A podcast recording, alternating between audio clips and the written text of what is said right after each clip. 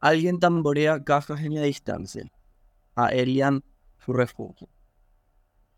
Silencio aquí, hoy.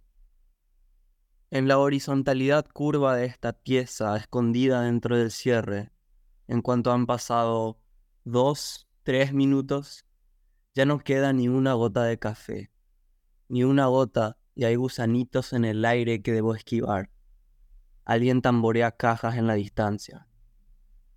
Luego el cliché de todas las mañanas, la patética mecánica, levantarse tensando las piernas grises de tanta tela, sacar del cuerpo lo que salga, estirar los brazos de forma oblicua, oblicuo derecho, oblicuo izquierdo, oblicuo todo, mi cuerpo un reloj barato de Bob Esponja, una certeza para los moretones eternos, un mensajito para saber que siguen allí. Giro el cuello hacia un lado y crack giro hacia el otro y ya es un orgasmo. Intento, tierna y torpemente, de respirar profundo, pero la culpa me traga las ganas. Me vuelvo a sentar en la silla fría, mi carne como una bolsa de agua, y aún no hay gota alguna de café. Interpretación. Se intenta como deshilachar este cuerpo, caerse pálidamente al suelo y que nadie lo levante. Preguntarse por qué aquí, por qué hoy, por qué no hice más, nunca más, por qué todo pasa tan rápido y hace doler la cabeza esperar. Otro escombro se avecina. Y con razón, porque todo lo que hay acá es escombro, todo lo que nos queda es dolor. Deberían tejerse noches de nuestras palabras, las que no duelen tanto. Deberían lamerse heridas hasta que sepan bien. Hago de esta mi furia una demanda, cuán lánguida y maltrecha, para que el dolor se vuelva herida y la herida cicatriz, y no se vaya nunca. Te voy a regar como si jamás te diera el sol. No sé si me siento o me despierto otra vez, pero hoy no voy a pelear con nadie. No tengo por qué. Me acurruco a mi lado y desplomo los vientos que han viajado a través de mí.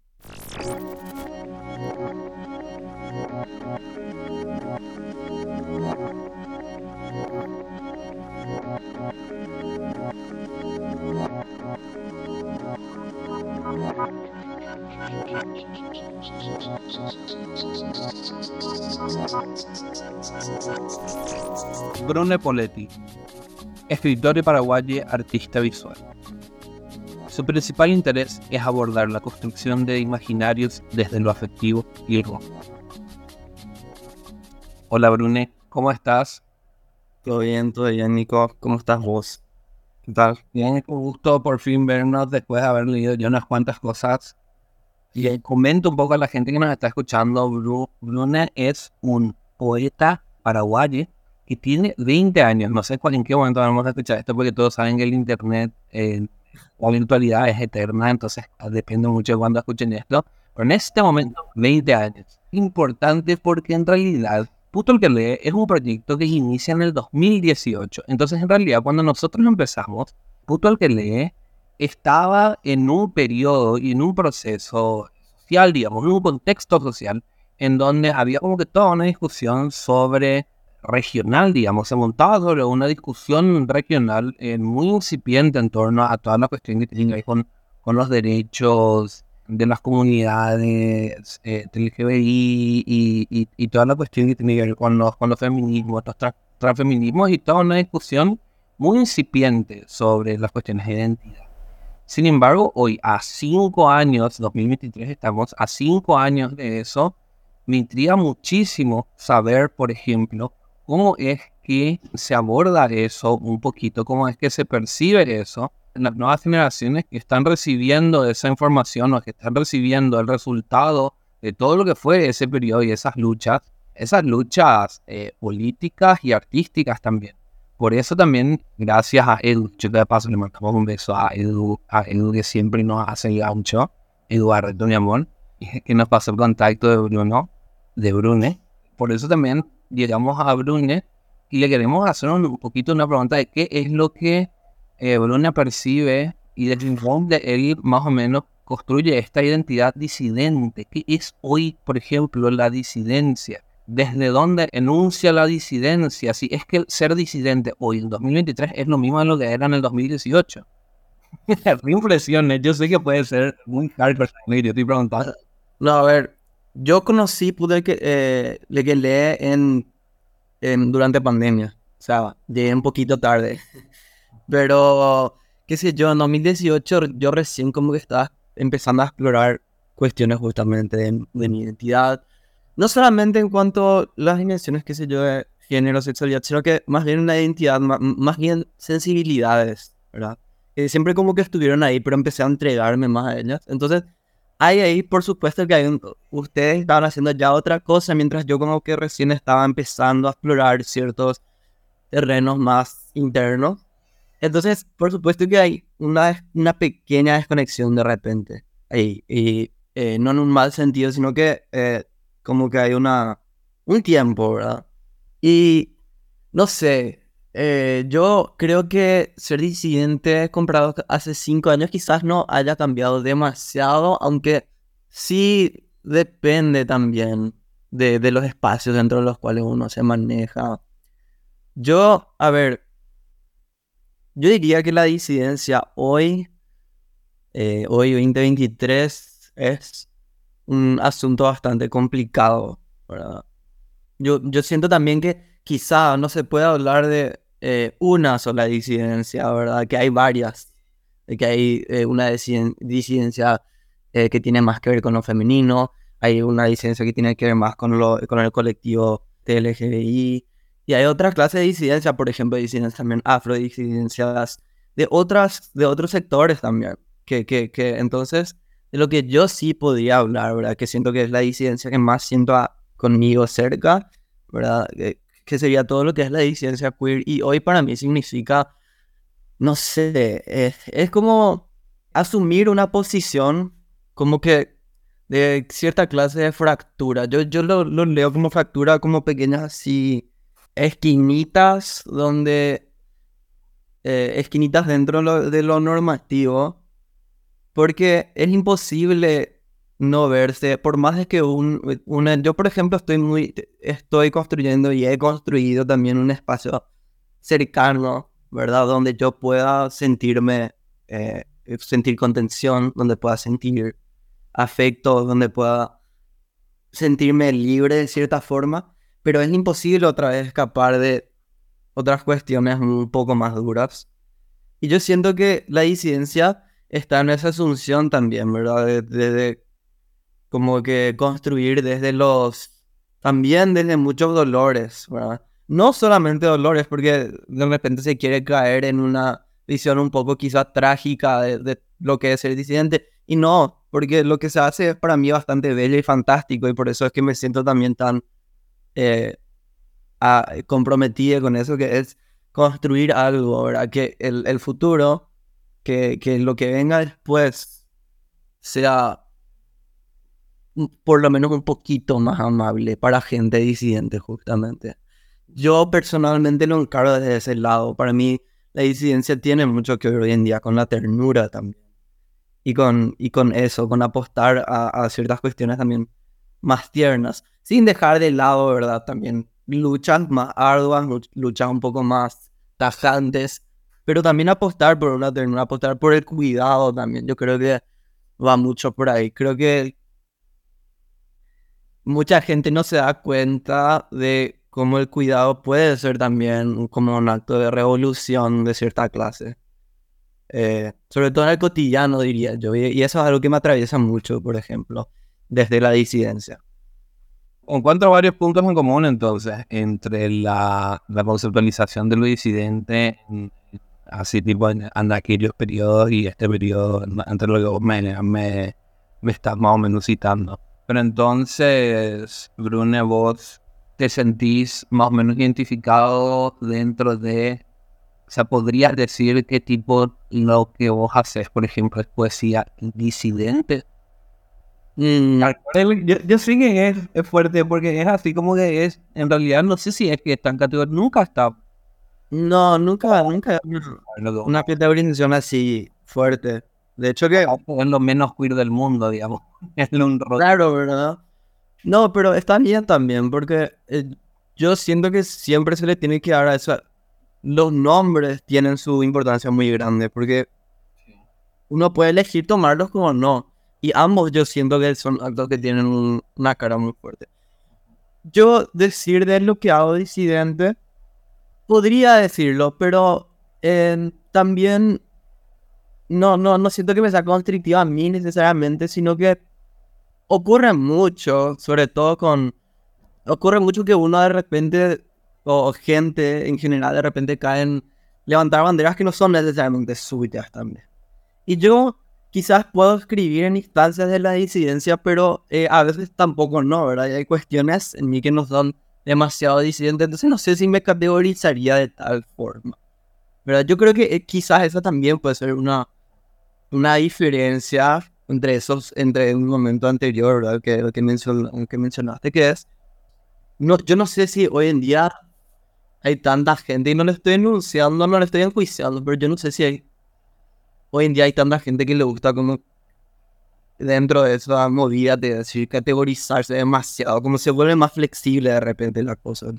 Brune, y si es que tuvieses que definir disidente a qué, y yo, a ver, me parece, tipo, me parece que muchas nos une más el pando que, que, que, que, lo que nos, que lo que nos convoca, digamos, Sí, sí, sí, sí.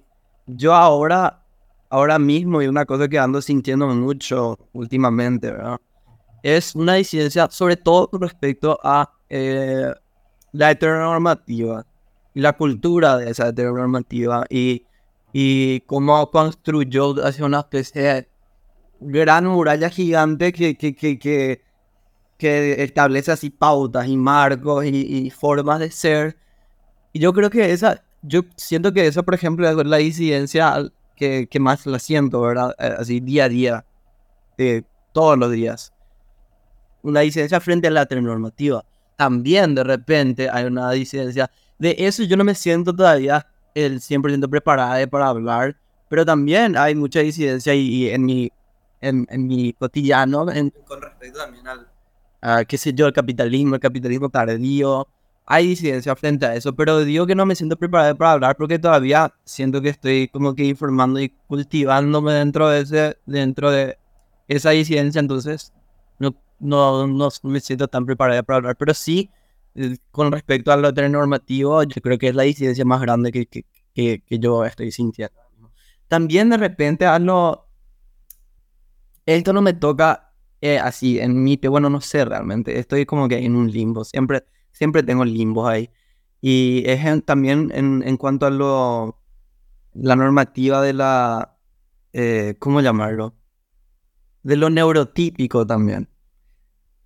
Eh, tanto en mi trabajo con, mi, con mis amistades y seres sumamente queridos, yo tengo muchas personas cerca y tengo también mis dudas, ¿verdad? Porque muchas de las personas que, por ejemplo, son neurodivergentes se, se enteraron hace poquísimo, ¿verdad? Y es fuerte porque es un hallazgo que, que hicieron eh, ellas por su propia cuenta, sin que nadie, son así como, como arqueologías que no son a veces tan placenteras. Y eso también, hay una disidencia también ahí, yo siento. Y, y medio que yo las disidencias de repente las veo muy confluidas también. Pero la principal igual diría que es lo de lo heteronormativo y de esas políticas, eh, micropolíticas y macro también, de lo heteronormado, lo masculino también es muy fuerte y, y yo creo que esas, esa es la, la, muralla con la que desde esa licencia, desde mi licencia se choca un poquito, sí. Y pensando un poquito sobre esto que tiene que ver con lo heteronormado, una de las cosas que es una, una imagen que, que encontré en uno, en uno de los textos es esta figura del armario. Eh, a mí hay algo que me llama un poco la atención, me parece que es un fenómeno eh, generacional, digamos. O sea, no es que es un fenómeno generacional, más vale que todo es un fenómeno generacional porque el tiempo pasa y si hay algo que no podemos parar, digamos que es el tiempo, ¿verdad? Me encantaría saber cómo es esto de la construcción del imaginario en, de lo puto post-Netflix, digamos. O sea, ahora, por ejemplo, veo en una de las series número uno más vistas en Paraguay es tipo esta cosa que se llama Heartstopper. Sí, sí. y a mí me llamó muchísimo la atención porque cuando yo tenía 15, 14 años y estaba como que identificándome como doctor no, no, no, olvídate. claro. No, no existía esto. Ahora veo que una de las series más vistas en una de las plataformas de mayor alcance es de dos, de dos putos escueleros, digamos, ¿verdad? y pienso cómo la forma en la que esto modifica este imaginario de lo posible. Y pensando un poquito en, esto, justamente en esto que me decís, de, de, que tu principal interés es abordar la construcción de los imaginarios de lo afectivo y el conflicto, eh, me encantaría pensar un poquito en este concepto del armario, de qué es hoy el armario en el 2023, porque me parece que hay una cuestión de que cuando, eh, de que hace no demasiado tiempo, salir del armario era algo, una guerra, era, eh, era un conflicto que podría, no sé, desatar en un drama, no sé, un escándalo, ¿verdad? Hoy siento que hay tipo toda una línea súper justa. No sé si es tan aplicable a nuestros contextos latinoamericanos, mundistas, ¿verdad? Que de, en realidad no le debemos a nadie esa verdad. Eh, entonces pienso en esta figura que encuentro en, en, algunos, en algunos textos tuyos de la figura de armario. Eh, quería hablar un poquito de esto contigo porque hace vínculo con esto de lo heteronormativo que hablamos. ¿Qué es el armario hoy, en el 2023? A ver, el armario me es muy interesante porque yo siempre que cuando, cuando, estoy en un ejercicio creativo, yo pienso mucho, mucho en imágenes, así imágenes visuales. Y para mí pensar en el armario y cuando escribo particularmente el armario es específicamente mi armario, de mi habitación, ¿verdad? Pero como, como idea en general, el armario tiene para mí sus tintes. Y tiene que ver con, sí, con eso que, que, mencioné, ¿verdad? De, los afectos tanto como los conflictos. Tiene sus tintes como, eh, para mí, lindos y, y, muy como que abrazadores. Pero también tiene sus tintes de un poco no tan lindos. Yo pienso en armario y pienso también mucho en encierro. ¿verdad? Y eso, por ejemplo, fue algo que me fue muy fuerte durante la pandemia, darme cuenta que a mí el encierro de la pandemia fue casi una salvación. Sí, porque yo, y eso yo lo digo con muchísimo, también con muchísima eh, conciencia de que esa es una historia sumamente personal, porque no, no es la misma para prácticamente nadie, ¿verdad? Sé que hay gente que en cierto sentido le vino bien hay gente que le vino muy mal el encierro. Y para mí el encierro, sí, yo personalmente soy una persona que necesito pasar por momentos de encierro muchas veces. Y hay un confort ahí, ¿verdad? Pero también hay esas cuestiones de, lo que es el encierro forzado, lo que es el encierro no deseado, ¿verdad? Lo que es el encierro de... Para mí el armario es eso, ¿verdad? El armario puede ser un lugar donde uno guarda abrigo y eso es algo, eso, eso es una contención, ¿verdad? Pero también es un espacio donde uno se guarda a sí mismo, ¿verdad? Y puede ser un poco incómodo, ¿verdad? Al fin y al cabo, si son cuatro paredes y estás así, ¿verdad? Y eh, no sé, el armario para mí es como es muy es también muy particular para cada persona. Yo, yo conozco mucha gente queer que no le da demasiada importancia tampoco a esa parte, a ese salir del armario, por ejemplo. Y eh, me parece súper bien. Y por el contrario, otras personas que sí, que sí lo hacen. Pero como me, me interesa mucho que mencionaste, ¿verdad? En nuestro contexto latinoamericano, después otra específicamente Paraguay de otra vez. Y se tiene en mente todo lo que son ahora redes sociales y eso, y el control también que tiene uno sobre su ser social. O sea, no es como que te vas a una plaza donde están, no sé, toda tu familia y toda, toda la gente del barrio y decís eh, con un megáfono, no soy puto. No es tanto así. Hay mucho control. Porque eh, yo, por ejemplo, qué sé yo, tengo, conozco de gente, ¿verdad? Que ha salido del closet vía sus redes sociales. pero otra vez es como, y no, no lo estoy criticando de ninguna forma, eh, era en cuentas donde, por ejemplo, sus familiares no estaban, no estaban presentes, qué sé yo. No sé, salir del closet para mí es una cuestión, el closet es algo que se lleva siempre, yo siento, y no lo digo en un sentido trágico, lo digo en un sentido, para mí es así. Es como uno se maneja con en distintos espacios y hace distintos usos también del closet. Yo, por ejemplo, en mi trabajo estoy sumamente enclosetado. O sea, no... Y en muchos otros contextos también. Y, y, es difícil, es difícil eso.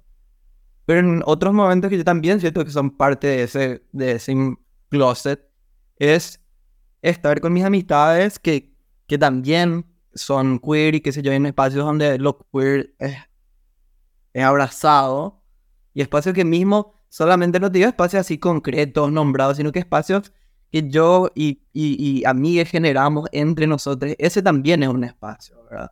Y ahí yo, yo me siento dentro de un closet, pero porque me siento resguardada. Entonces, siento que de repente en el pasado había una mirada al closet también como un espacio más sombrío y yo no siento que debería ser así particularmente. Sobre todo pensando en, en juventudes que todavía están medio que eh, descubriendo cosas y, y quieren nombrarse, pero les cuesta dado su contexto. Te digo, yo estaba en un colegio religioso, por ejemplo, cuando estaba...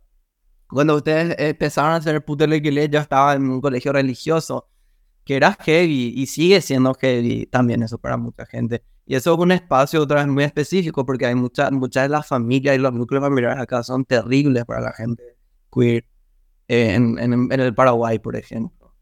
Pero yo siento que para medio sobrevivir uno tiene que o resignificar o tomar lo que pueda para construir algo, por lo más que se hace un pequeño espacio para poder, para que ese lugar no sea tan sombrío, ¿verdad? Para que no sea una condición de eh, vos tenés que salir del closet para enunciarte de tal forma, no sé, para pensar de tal forma. Entonces, yo siento que el closet hoy para mí se volvió como que más eh, diverso también, como espacio, como, como eh, estado, te voy a decir. Y, yo particularmente, como te digo, siento, a ver, por lo menos en, el, en, en, un futuro cercano, yo no siento que voy a terminar en ese sentido de salir del closet, porque hay cosas que también yo no, no yo ni yo misma todavía exploré, entonces, como que eh, el closet para mí es un, como un bagaje. Yo, por ejemplo, siempre salgo de mi casa con una mochila gigantesca llena de cosas que probablemente no voy a usar, pero como que necesito eso de cierta forma. Así yo tengo que tener esto conmigo, ¿verdad? Y yo veo el closet de esa forma también, ¿verdad? Puede ser, puede ser un refugio no tan agradable como a veces sí puede ser una, un abrigo más caluroso. Y yo, desde mi posición personal, lo defino así. Ahora que eso mencionaste, de, por ejemplo, esta serie Heartstopper, para mí, ese es un tema muy aparte también, porque eh, hay, hay, hay cuestiones un poquito más complicadas. Yo personalmente no vi esa serie. Sé que tengo, tengo amigos que vieron y que disfrutaron mucho, pero para mí, en medios masivos, la representación es un poco delicada a veces.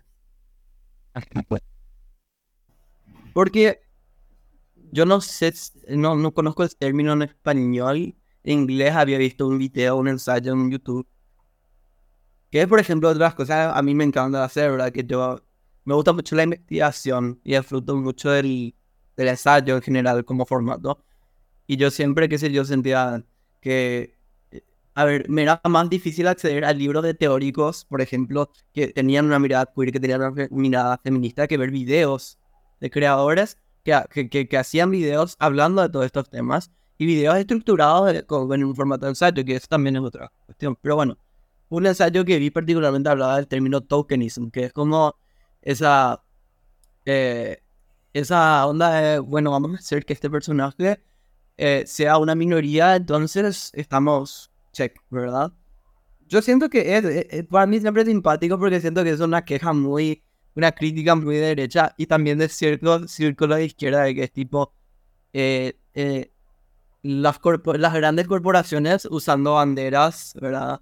De orgullo, por ejemplo, Y eso es algo que critica mucho de una forma muy burda realmente la gente de derecha. Pero gente de izquierda que sí piensa con cierto pensamiento crítico también lo critica porque dice, che, pero espera un poco, ¿verdad? Vos me estás queriendo decir, eh, ahora había sido todo, era súper eh, lindo y, y ahora soy admitido.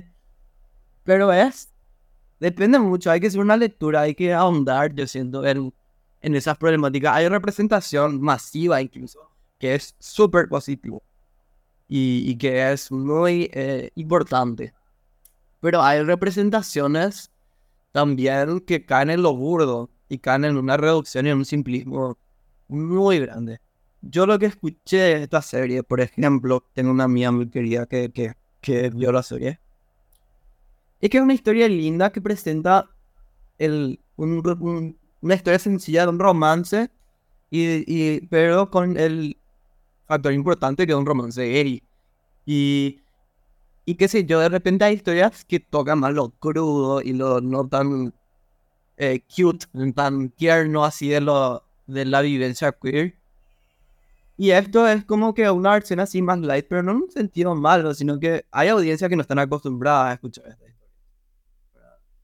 Y la forma en la que le dijo, lo dijo mi, mi amiga es como, onda, un, así, algo para empezar, ¿verdad? Dije, yo no vi particularmente e, esa, serie, ¿verdad? Pero, pero sí, sí he visto otras series donde es muy reduccionista y otro, otro, otra clase de contenido donde es muy reduccionista el elemento queer. Y es, y es, una, es una cuestión de marketing, así, es muy triste ver eso.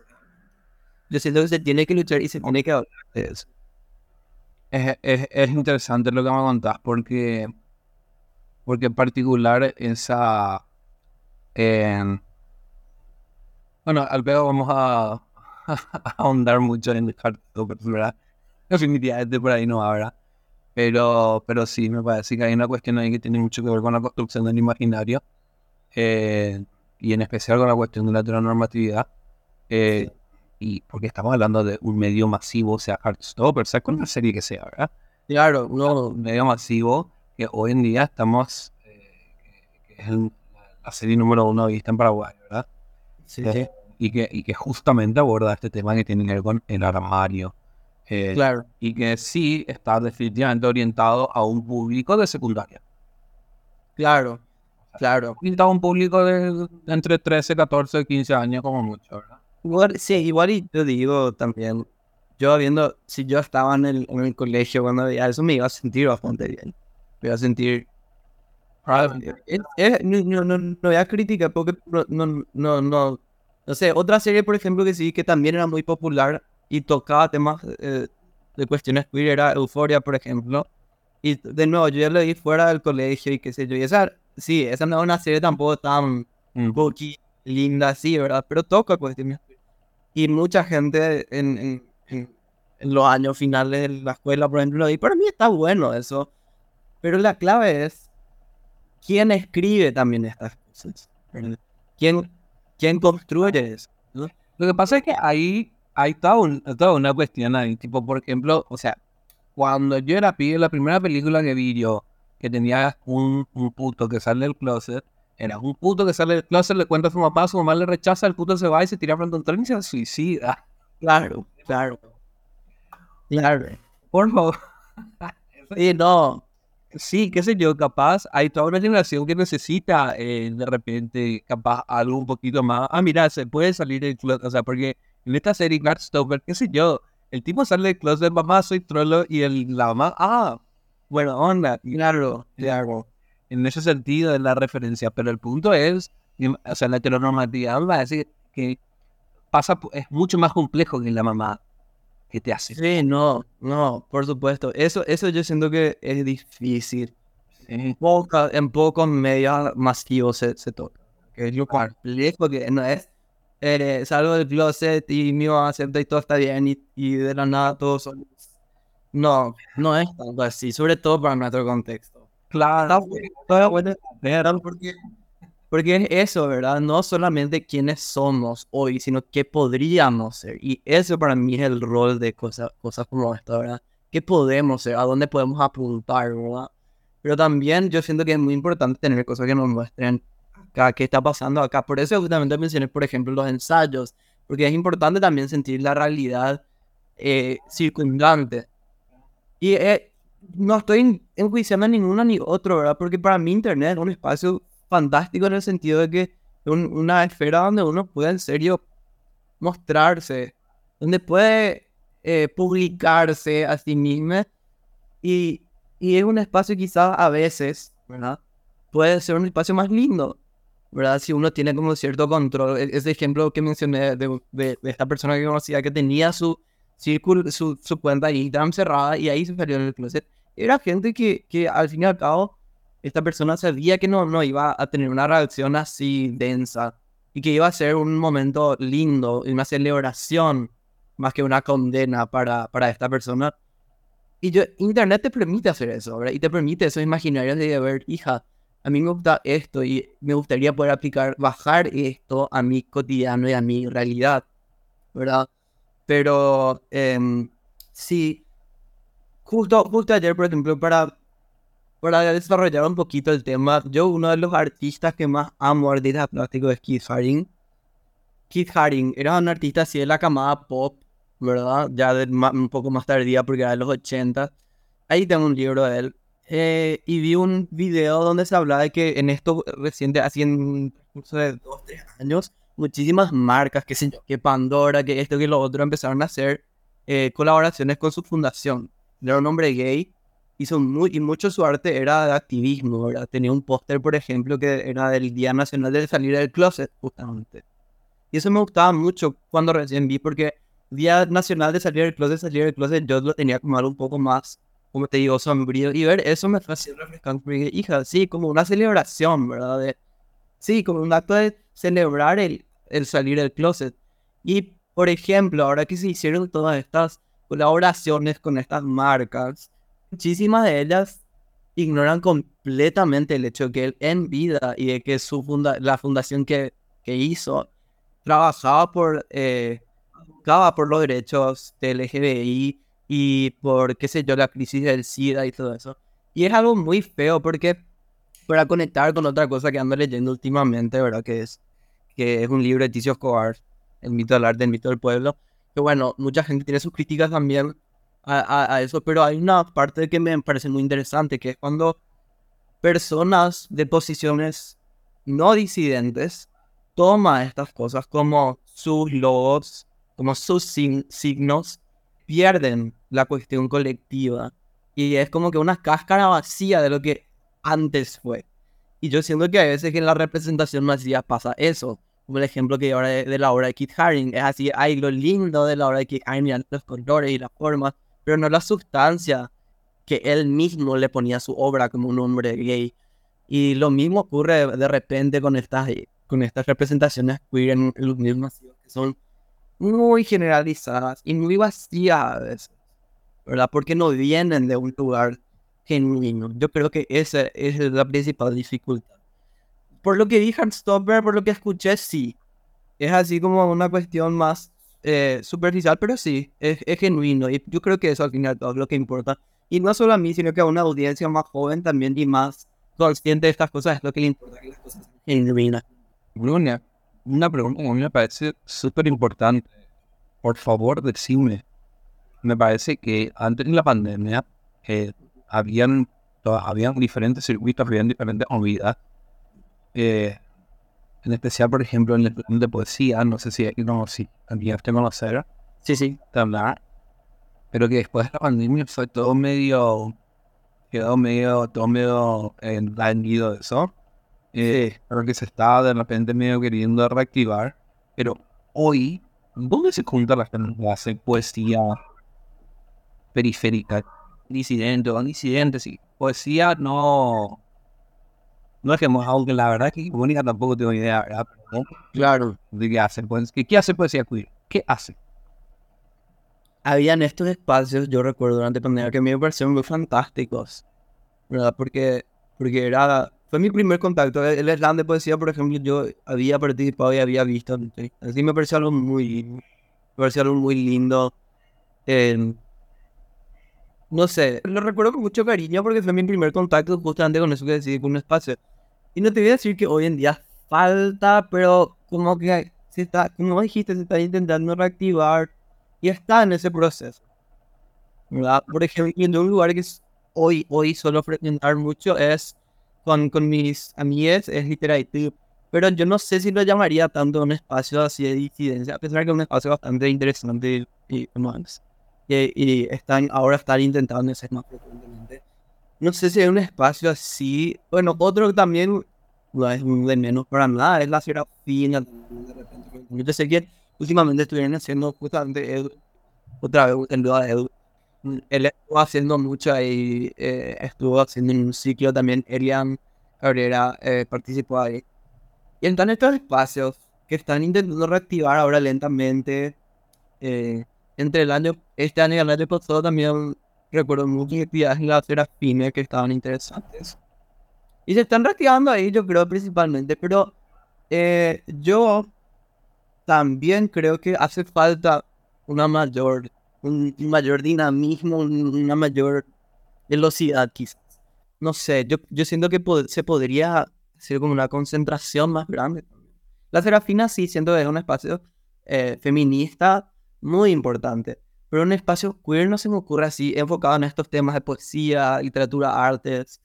Eh, yo siento que viendo el panorama hace falta ese espacio. Hace falta más espacios, por lo menos, específicos y enfocados en él. Yo creo que hace falta, y de hecho, últimamente también es otra de las ideas que me, que me eh, atraviesa mucho, ¿verdad? Pensar en, en, en un espacio organizado de, eh, dentro del Paraguay, o por lo menos dentro de Asunción, de, de, gente con estas preocupaciones, con estas sensibilidades, donde puedan compartir, publicar las cosas que, que escriben, que hacen. Que me gustaría ver eso. Gustaría ser parte eh, y sí, yo creo que está como que está gateando quizás. Están gateando así. Eh, pequeños lugares y, espero que hayan más. Eh, e, es un proyecto a larga que me gustaría yo incluso gestionar un espacio y, y, formar un espacio. Porque al fin y al cabo es eso, ¿verdad? Es, vamos a juntarnos acá personas que tenemos las mismas, los mismos, las mismas ideas, los mismos aspectos, las mismas sensibilidades y vamos a hacer un espacio donde se puedan juntar nuestras eh, similitudes y nuestras diferencias también. A mí me, me siento que algo que falta realmente, o que, o que todavía no está como totalmente cristalizado, así del todo, sin quitarle la importancia a todas estas personas que están intentando activar, porque por supuesto que, que hay, hay gente y hay espacios con una voluntad, pero todavía no sé si estamos con una efervescencia tan grande quizás. Brune, para ir cerrando eh, también esta entrevista, y igual hay un tema que no quiero dejar de tocar porque Puto le tiene un abordaje súper político también en, mucho, en muchos momentos. Y la verdad es que este, este texto tuyo que escribiste, Puto, Puto Apocalipsis, me interesa muchísimo porque justamente abordas también desde lo que parece una especie de desesperación y de frustración, eh, desde lo que parece ser una especie de lectura de, de, una, un abandono de lo puto hacia lo político. Y me, me, interesa un poco saber tu mirada sobre esto. Lo, mencionas a Trump, a, una familia despolitizada. Me interesa saber un poquito eh, tu mirada al respecto y de cómo abordas esto desde la poesía. Desde, hay formas de vincular, de trazar un puente entre lo político, lo poético, lo puto. Comentame, por favor. Sí, eh, ese contexto que realmente yo, yo, le quiero mucho a ese texto porque, porque para mí e, era ese intento. E, e, eso que mencionaste, ¿verdad? esa lectura de la, la renuncia de lo puto a lo político, me es interesante porque cuando se piensa en lo político, yo siento que siempre la tendencia principal, eh, primero lo es hablando en el contexto paraguayo, pensar política y en la política partidaria otra vez. Así que una, una esquina pequeñita de lo que es, lo que significa lo político. Después, otro común pensamiento es pensar lo político desde lo macro político, que es importante también. Pero yo creo que justamente un espacio donde pueden converger la identidad sexual, la identidad de género, es, desde la micropolítica, es algo que a mí me interesa. Yo siempre lo digo, yo soy una persona muy, en ese sentido, como que te mencioné la cuestión del encierro, también soy una persona que me gusta mucho lo, lo pequeño en ese sentido. Y me gusta, por eso yo creo que encarar desde la micropolítica es interesante, porque la macropolítica está, y cuando, bueno, no es cuando eso nomás, ¿verdad? Pero qué sé yo, en el momento en que escribí esto, está dominada por, yo, hasta ahora medio que sí dominada por hombres heterosis que gritan básicamente, que ese es así su gancho, que vamos a gritar, y de alguna forma, eso es muy loco para mí, de alguna forma ellos creen que eso es subversivo otra vez, ¿verdad? Que es así, ¿cómo, verdad? Entonces, yo siempre pensé que no por diseñar lo macropolítico, pero que para mí es muy importante lo macropolítico, porque no te sirve de nada al fin y al cabo vos abocar por esto y lo otro, si es que desde, desde adentro y desde acá en, esta habitación pequeñita vos no estás también haciendo de, cierta clase política, y una política más pequeña que se hace, pero también lo es, ¿verdad? Cómo vos te desarrollas en tu entorno eh, con las otras personas sean, sean estas personas disidentes o no. Eh, yo creo que si pensamos y si le damos más importancia a nuestras sensibilidades, tanto físicas ¿verdad? como emocionales, en la esfera de lo político, yo creo que ahí se pueden coordinar y no puede haber, eh, o sea, se, como, como que medio se eh, mitiga esa disociación que de repente puede implicar ser, por ejemplo, queer y politizar eso otra vez, porque es muy, yo, por ejemplo, lo sentí mucho como muy salir de mi cuerpo y mirarme a mí otra vez. Y es un ejercicio que puede ser un poco feo, pero yo creo que eso es mitigable con una, con, con, con ciertas cuestiones micropolíticas de cuidado, ¿verdad? Que, que haya mencionado, ¿verdad? y de activar en un, en un, en un espacio justamente más pequeño, pero que también es, es, hacer, hacer política. Eso también, escribir también es hacer política. En la manera en la que uno escribe. Y, y, y te diré más allá otra vez, te guste o no, porque hay gente que le gusta usar la bandera de lo apolítico, pero yo no sé si eso es posible, porque cuando uno escribe, cuando uno crea, cuando uno, no sé, imagina igual va a tener cierta, cierta política, ya, ya, ya es muy difícil de escapar eso, y no está mal pero hay que saber desglosar también, ¿verdad? Eh, hay que saber desglosar la política y no tenerlo así como una cuestión abstracta y gigantesca, ¿verdad? Sino que qué es lo que es. Y ir así partiendo, sacando las cosas que uno sirven.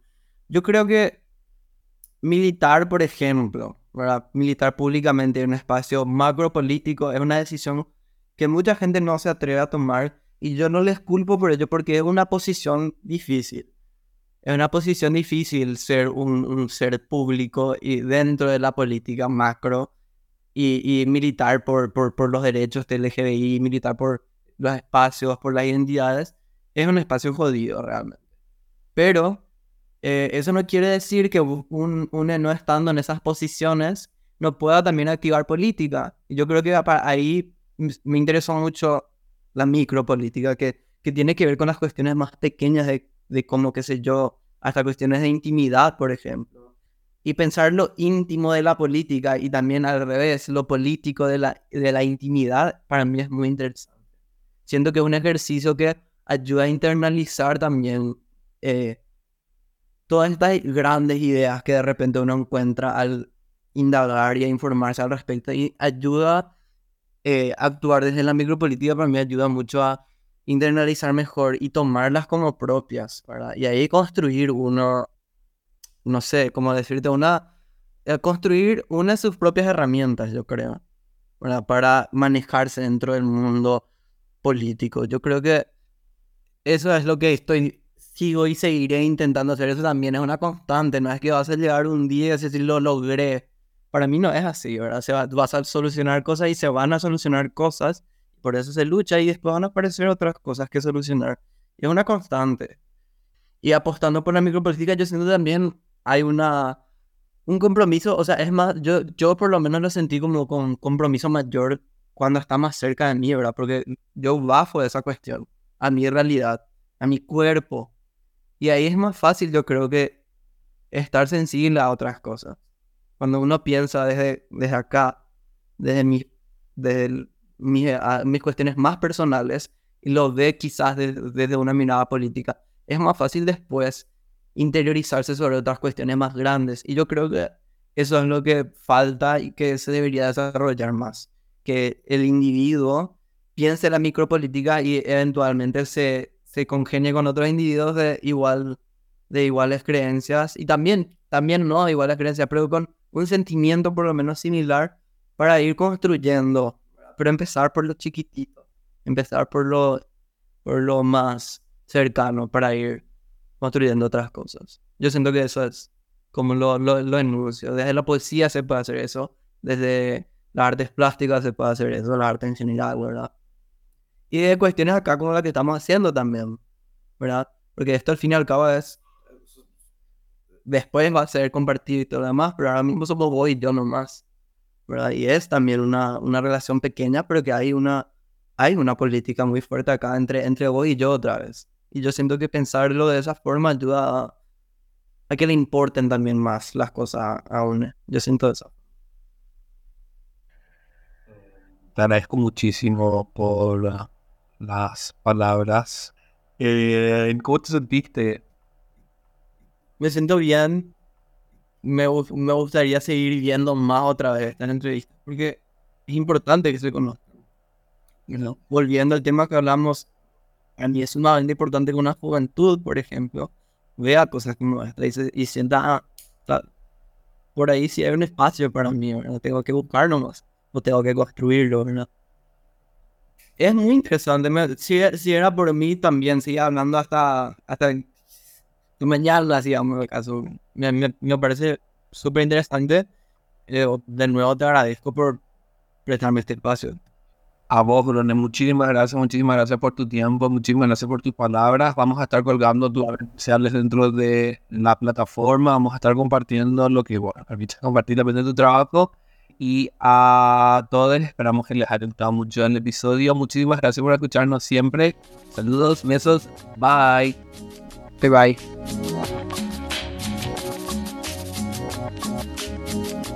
Vamos a terminar.